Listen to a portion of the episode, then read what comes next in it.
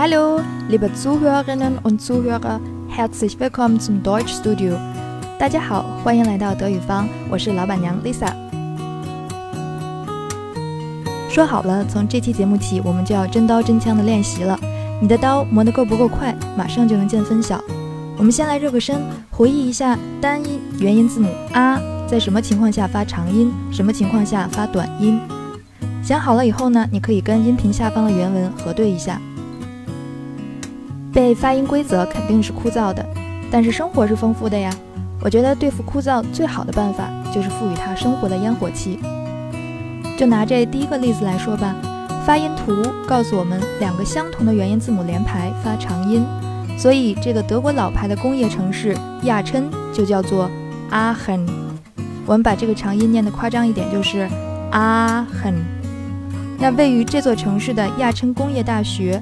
Aachen Universität 是很多工科专业的学生留学申请的对象。这个单词当中的字母组合 ch 的发音也是很有德国特色的。那么它通常有两种发音方式，一个是，一个是。在发这两个音的时候呢，都不能发得太实，要虚着一点。第一个，你可以先念着，呃，试着说一下喝水的喝，然后呢，用气流带动这个位置。下一个西，也是先用中文说一下东西南北的西，你找好这个位置，然后用气流带动它西西。对。那这个 c 哈什么情况下发？什么情况下发？我后面在讲辅音字母组合时会再详细的说。好，我们来看下一个例子。如果你好足球的话，图上这个人一定不陌生，他就是德国足球队的前国家队守门员兼队长卡恩。kan 是他的姓。那你看到中间的这个字母啊哈组合应该发长音的啊，哈本身不发音，can，can。哎，你看到他的嘴张的有多大了吗？所以大家在练习发啊的这个音的时候，口型差不多也得是他这样啊。接下来我们再到德国南部的一个小城去看看，即便我不告诉你它叫啥，我想你应该也能自己念个八九不离十了。发音图告诉我们，如果单独一个元音字母后面没有或者只有一个辅音时，发长音。我们看到这里的啊后面只有一个 day，所以自然要发长音。巴登巴登，中文巴登巴登。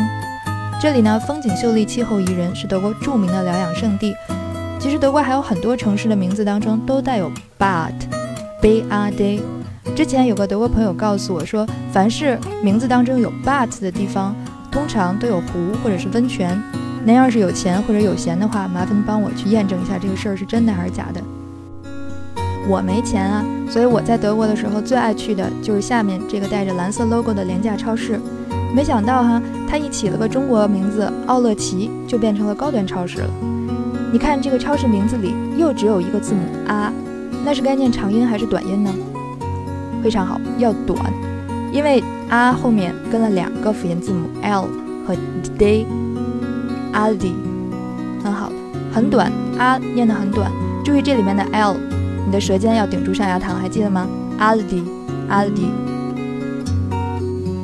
其实这个单词呢是 Albrecht Discount 的缩写，创建这家超市的是姓 Albrecht 的兄弟两个，从小呢他们就在妈妈开的小卖部里帮忙。长大以后，他们很想开一家物美价廉的超市，于是德国就有了国民超市 Aldi 和两位极其低调的首富。再后来，这兄弟俩分了家，就有了今天的 Aldi Süd 和 Aldi Nord。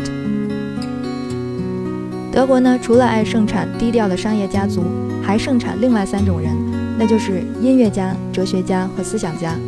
不得不提的大作曲家中，巴赫当属一位。我猜，如果巴赫是英国人的话，他的中文名可能就是巴赤了。叫巴赫，全是因为字母 c 哈在德语里面发呵的音。下一位，康德，不用我多说，大哲学家，德文名 Kant，Kant，这是他的姓。这里要注意呢，这个 r n 的发音比较偏 on，而不是 an。Kant，Kant。再下一位就更不用我多介绍了吧，他就是在中国比在德国还火的马克思老爷爷。他老人家的头像可不止一次的出现在我的语文书、政治书、历史书上。多年以后，当我去参观他的故居时，我脑子里忍不住冒出个想法：如果他老人家在天之灵得知一个离他八丈远的国家打着他的旗号做了很多也许并非他本意的事情，他会不会不高兴呢？嗨，管他高不高兴呢，我们的毛爷爷习大大高兴就好了。来，为了不枉我跟马爷爷在教科书上的几面之缘，我们好好用他的母语念一下人家的名字：Karl Marx。Karl Marx，这里边两个啊都是短音，而且要注意念 Karl 的时候，l 舌尖要顶到你的上牙膛。你可能想问，这个 Marx 里面的啊后面明明只有一个辅音字母啊，为什么要发短音呢？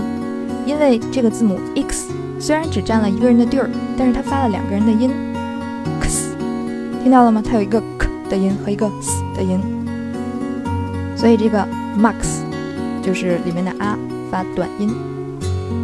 好了，练完了元音啊，下期节目我们再接着练习元音一。